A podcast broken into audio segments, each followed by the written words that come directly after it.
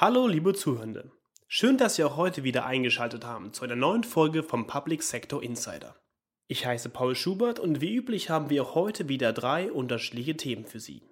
Wir beginnen unsere Folge mit einem Interview mit Raoul Schmidt-Lamontaine, Klimabürgermeister der Stadt Heidelberg. Danach kommentieren wir den OZG-Booster und abschließend recherchieren wir über die Ausschreibung von Funkfrequenzen.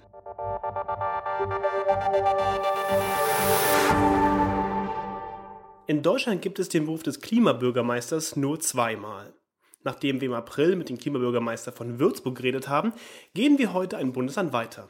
Dafür spreche ich mit Raoul Schmidt-Lamontaine, Klimabürgermeister von Heidelberg. Mit ihm redete ich vor allem über Mobilitätsthemen das ist aktuell denn je, kommt ja Anfang Juni für drei Monate das 9-Euro-Ticket. Ja, schönen guten Tag, Herr Schmidt-Lamontaine. Schön, dass es heute zum Interview geklappt hat. Ja, hallo, schönen guten Tag. Die Stadt Heidelberg hat ja für den März und April das Konzept des Gratis-Nahverkehr samstags eingeführt. Wie gut wurde das denn kommuniziert an die Bürgerinnen und Bürger? Ich habe so ein bisschen gelesen, dass da so ein bisschen die Kritik war, dass da nicht alle informiert waren. Wie hat man denn versucht, das an den, ja, an den Bürgern nahezubringen? Also wir haben eigentlich eine relativ große Kampagne gemacht über Plakate, Social Media und ähnlichem. Also ich glaube, kommuniziert war es eigentlich relativ gut, aber das ist natürlich immer so, wenn man ähm, irgendwelche Verkehrsangebote für einen Zeitraum macht, dass das immer nicht bei allen ankommt. Aber ich sage mal, grundsätzlich hatten wir schon relativ viel Erfolg damit. Wir hatten äh, an den Tagen 10.000 mehr Fahrgäste am Tag. Das ist ein Zuwachs von, von ungefähr 15 Prozent. Ähm, das ist schon ganz ordentlich. Was wir natürlich leider nicht wissen, weil das haben wir äh, nicht erheben können in der Zeit, ist die Frage, woher kommen die Fahrgäste eigentlich? Ist es, sind das sozusagen zusätzlich indizierte Fahrten, die sonst gar nicht stattgefunden hätten? Kommen sie vom Auto, kommen sie vom Fahrrad? Ähm, also da werden wir ähm, durchaus nochmal nachlegen müssen bei künftigen Angeboten, die wir in die Richtung machen, äh, das auch nochmal stärker zu evaluieren, weil natürlich das grundsätzliche Ziel eigentlich erstmal sein soll, Leute aus dem Auto rauszukriegen und äh, den ÖPNV zu bekommen und nicht unbedingt ähm, die Leute, die ansonsten zu Fuß gegangen wären und mit dem Fahrrad gefahren wären. Wenn Sie jetzt sagen, 15 Prozent ist das ja schon eine hohe Anzahl, wie schafft das denn der ÖPNV, das überhaupt strukturell zu verkraften? Also ist, ist diese Mehrbelastung überhaupt möglich oder muss dafür auch noch verstärkt werden? Ja, das ist das große Thema, ähm, weswegen ich auch mal sage, die Diskussion um kostenlosen ÖPNV hier in der Stadt, die ist sehr spannend, aber man muss natürlich auf der anderen Seite auch gucken, dass die Einnahmesituation ähm, irgendwo auch stimmt, weil wir müssen natürlich, wenn wir kostenlosen ÖPNV machen und wirklich mehr Fahrgäste in den ÖPNV bekommen, dauerhaft ähm, auch ganz stark nachrüsten. Wir haben äh, gerade in den Spitzenzeiten sind wir schon an den Kapazitätsgrenzen. Das ist natürlich wochentags in den morgendlichen Spitzenstunden und in den nachmittaglichen Spitzenstunden, wo die Leute alle zur Arbeit und wieder weg wollen. Ähm, und äh, da ähm, kostenlosen ÖPNV zu machen, wird uns für echte Herausforderungen stellen.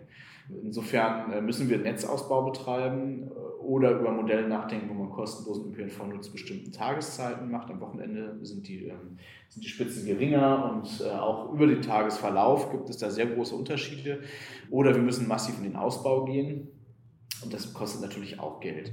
Spannend ist, dass das Land Baden-Württemberg ja gerade an einer sogenannten Drittnutzerfinanzierung arbeitet, also eine gesetzliche Grundlage schaffen möchte, um zum Beispiel allen Einwohnerinnen oder allen Menschen, die ein Auto besitzen oder mit einem Auto in die Stadt reinfahren oder auch allen Arbeitgebern einen gewissen Anteil an den Kosten aufzubürden, also sprich über zusätzliche Abgaben, äh, da eine Grundsubventionierung oder eine Grundfinanzierung von ÖPNV zu bekommen. Und ich glaube, wenn man wirklich einen kostenlosen ÖPNV haben möchte, dann muss man gucken, dass man da die äh, Finanzierung auch nochmal auf andere Beine stellt. Nun ist ja im Prinzip könnte man ja sagen, dass Heidelberg da als Pilotprojekt Anführungsstrichen fungiert hat, weil wir werden jetzt ja bundesweit ab dem Juni wahrscheinlich das 9-Euro-Ticket für den Nah- und Regionalverkehr geben. Die 9 Euro wahrscheinlich auch mehr als ja, minimale Abgabe, ob man das jetzt kostenfrei macht oder 9 Euro, ist wahrscheinlich jetzt kein super großer Unterschied. Ist das nochmal ein Schub für die Stadt, um den ÖPNV auch nach dem August weiter entsprechend verkürzigt anzubieten? Also wenn wir jetzt schauen, Juni, Juli, August, wie sind denn da die Pläne? Wie möchte das die Stadt und die Kommunen in der, in der Gegend machen? Möchte man das Ticket dann vergünstigt einführen oder möchte man tatsächlich diese Gratis-Nahverkehr-Tage einfach fest planen? Wir sind ja gerade am Arbeiten für, an der Fragestellung, wie kann ein kostenloser ÖPNV funktionieren. Ähm, das 9-Euro-Ticket kam natürlich jetzt sehr schnell und stellt uns vor wirkliche Herausforderungen, es in die Umsetzung zu bringen. Aber ich glaube, es ist ein ganz spannender Testballon, um einfach mal verschiedene Dinge ähm, zu evaluieren. Und äh, das ist das, was wir uns eigentlich auch vorgenommen haben, die Frage nochmal auch aufzuwerfen, woher kommen eigentlich die Nutzer, was für Effekte ähm, gibt es da eigentlich, wie funktioniert das eigentlich, das auch tatsächlich hinterher abzuwickeln in den Fahrzeugen. Insofern ist das, ist das ein spannendes Experiment. Das Problem ist ja, dass es keine dauerhafte Finanzierung ist, sondern wirklich nur als, als, äh, als ein temporäres Projekt äh, funktioniert. Und deswegen sage ich, auch da ist es so, dass man äh, am Ende wird darüber reden müssen, wer finanziert das alles und äh, wie kriegen wir es hin, gleichzeitig den Ausbau voranzutreiben und ÖPNV kostenlos oder, oder, oder zumindest kostenreduziert anbieten zu können. Und das äh, wird Kommunen, Land und Bund noch vor ähm, ernsthafte Herausforderungen stellen, weil das halt dann doch der ein oder anderen auch gesetzlichen Anpassung bedarf, um da ein dauerhaft nachhaltiges Finanzierungssystem im Hintergrund aufzubauen. Das heißt im Prinzip, dass diese 9-Euro-Tickets für die drei Monate erstmal in der Planung für Sie und für, also für, das, für das Referat und auch für die Stadt erstmal keine große Relevanz liefern, weil die im Prinzip das Finanzierungsproblem nicht lösen. Ähm, jetzt mal unabhängig davon, ob dieses 9-Euro-Ticket jetzt, wenn es nicht gekommen wäre, wären diesen, diese kostenfreien Samstage dann darüber hinausgelaufen? Wie, wie ist denn das Projekt dort geplant worden? Also das, das Projekt hier ist entstanden aus äh, Gesprächen zwischen der Partnerstadt Montpellier und unserem Oberbürgermeister. Ähm, die Stadt Montpellier plant perspektivisch auch einen kostenlosen ÖPNV einzusetzen. Diese Idee hat der Oberbürgermeister Herr Würzen aufgegriffen und hat ähm, gesagt, wir machen eine erste Stufe, an der wir gratis ÖPNV an Wochenenden machen und äh, in der zweiten Stufe einen kostenlosen ÖPNV für unter 18-Jährige und über 60-Jährige an der Konzeption wird derzeit gearbeitet und die wird dann demnächst in den, im Gemeinderat diskutiert. Und die dritte Stufe sollte dann sein, kostenloser ÖPNV für alle, allerdings auch immer ähm, mit dem klaren Ansatz, die Kosten werden wir nicht alleine tragen können als Kommune.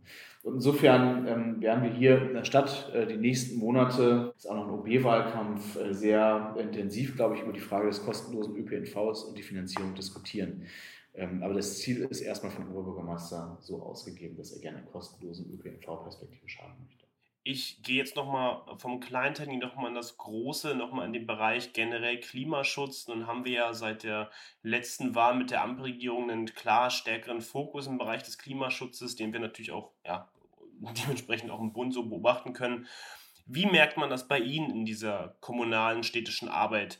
Gibt es da bei der Finanzierung, ich habe heute auch gelesen, dass diese, die, die, Windkraftanlagen in Bayern zum Beispiel, dass jetzt diese, diese Distanzregelung etwas aufgeweicht wird, gibt es da irgendwie auch in, in Baden-Württemberg eine andere Regelung? Oder, oder merkt man das einfach, dass es da einfach eine andere Unterstützungsform möglich wird? Also was wir auf jeden Fall merken, ist, dass im Land Baden-Württemberg sehr stark unterstützt wird im Bereich äh, der Verkehrswende und, und auch des Umweltschutzes und des Klimaschutzes mit der neuen Regierung, äh, wo man ja sagen muss, der Fokus derzeit liegt vor allem natürlich äh, immer noch auf den Themen Corona-Pandemie und, und Konflikt in der Ukraine. Aber nichtsdestotrotz merkt man, dass in einigen Bereichen da durchaus positive Signale kommen, also zum Beispiel in Bezug auf das Erneuerbare Energiengesetz oder oder Gebäudeenergiestandards und Ähnlichem. Insofern äh, merkt man schon, dass sozusagen das Thema Klimaschutz, Mobilitätswende tatsächlich auch in der Bundesregierung erstmal eine grundsätzlich größere Rolle spielt. Ähm, aber natürlich wird da in den nächsten Jahren noch viel zu leisten sein, wenn wir wirklich Klimaschutzziele der Bundesregierung erreichen wollen. Und ich glaube, da ist sozusagen gerade bei der Fragestellung, wie kann Klimaschutz als gesetzliche Aufgabe in allen politischen Ebenen und auch in Verbindung mit der Wirtschaftlichkeitsberechnung, die ja immer noch eine, eine große Rolle spielt bei kommunalen Entscheidungen und auch von den Rechnungshöfen überprüft wird, dass da noch einiges an Nachbesserungsbedarf ist und an vielen anderen Stellen auch. Herr Schmidt-Lamontaine, ich möchte mich äh, für das Gespräch bedanken. Gerne.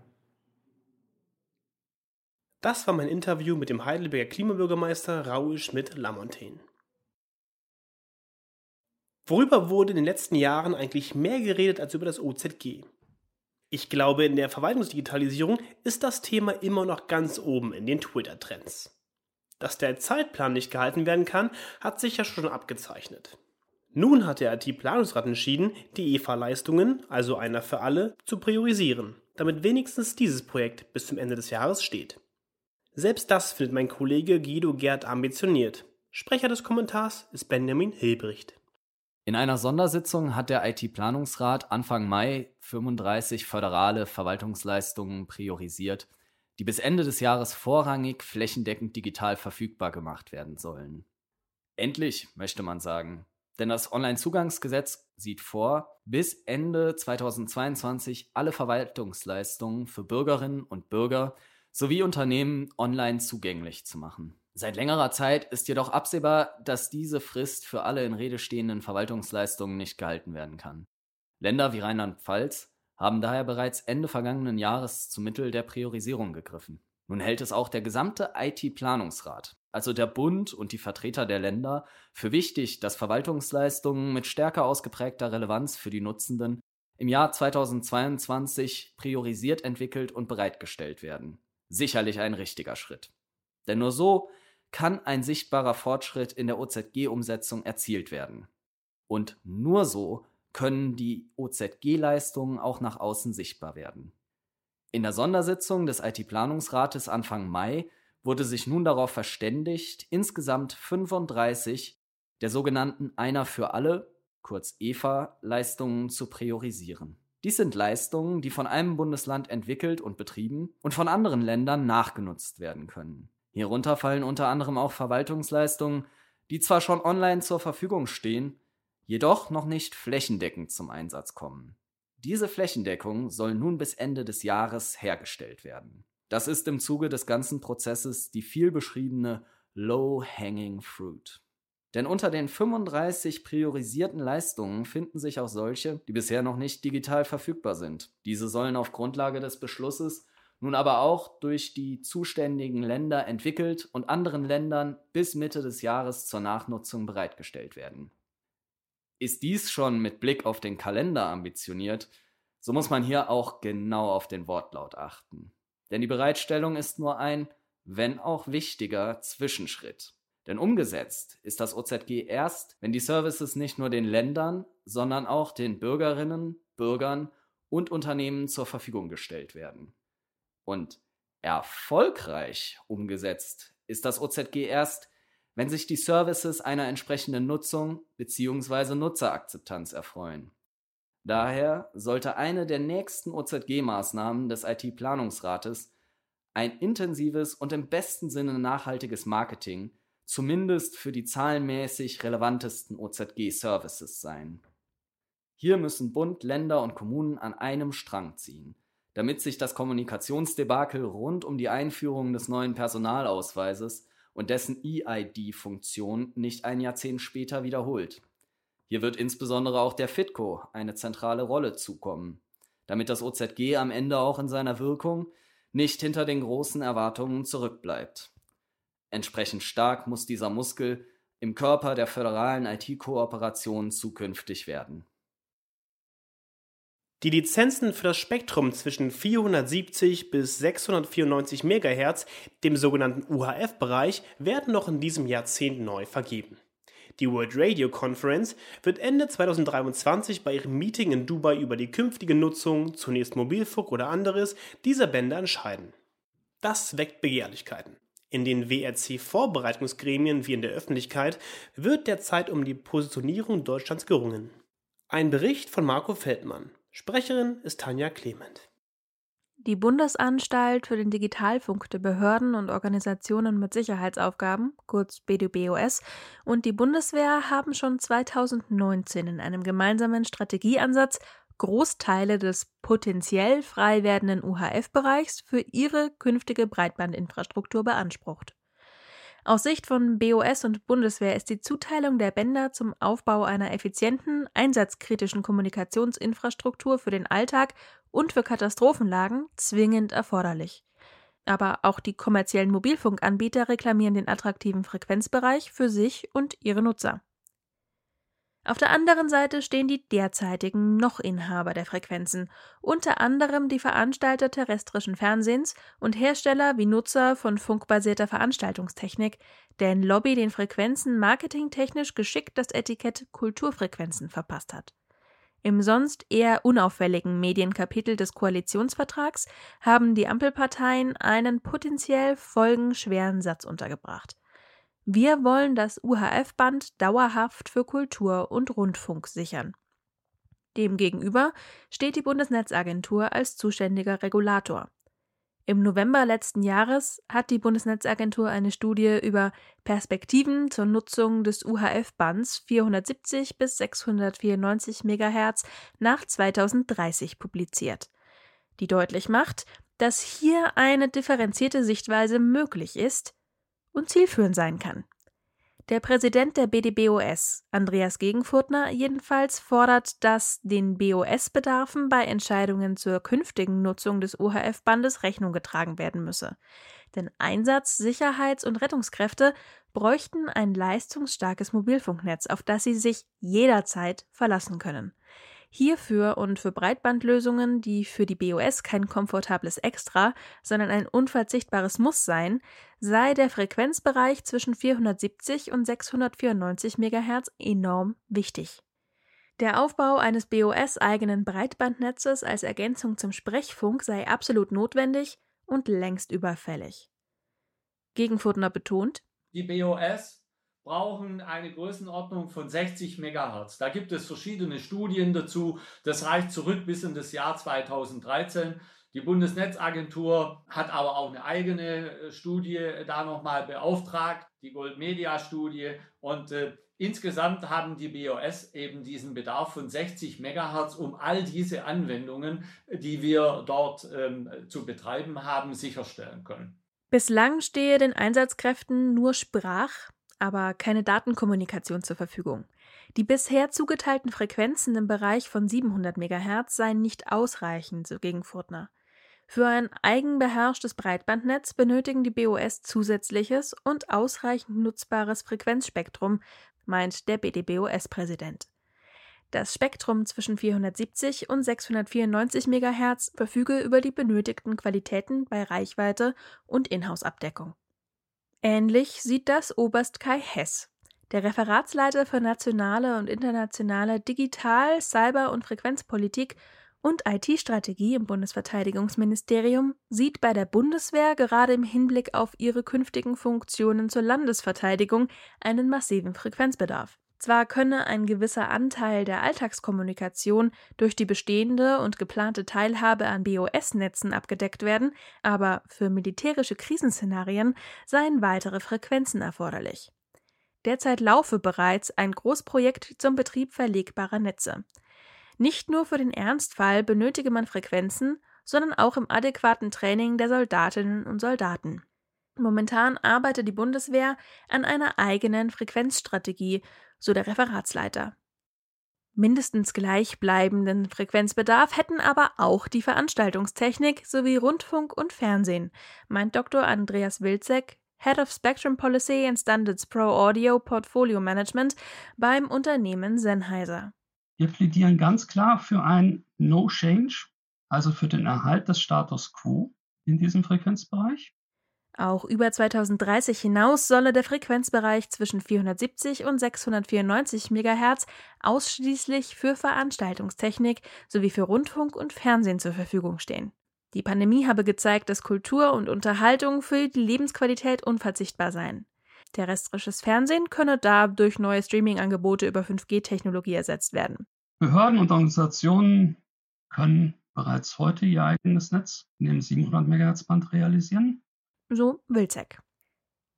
Alexander Kühn, Referatsleiter für Frequenzkonzepte bei der Bundesnetzagentur, betrachtet die komplexe Lage bei der Frequenzzuteilung mit gebotener Zurückhaltung. Niemand, und das ist auch ganz klare deutsche Position in den Gremien, sieht es im Moment vor, dass wir den Rundfunk rausstreichen.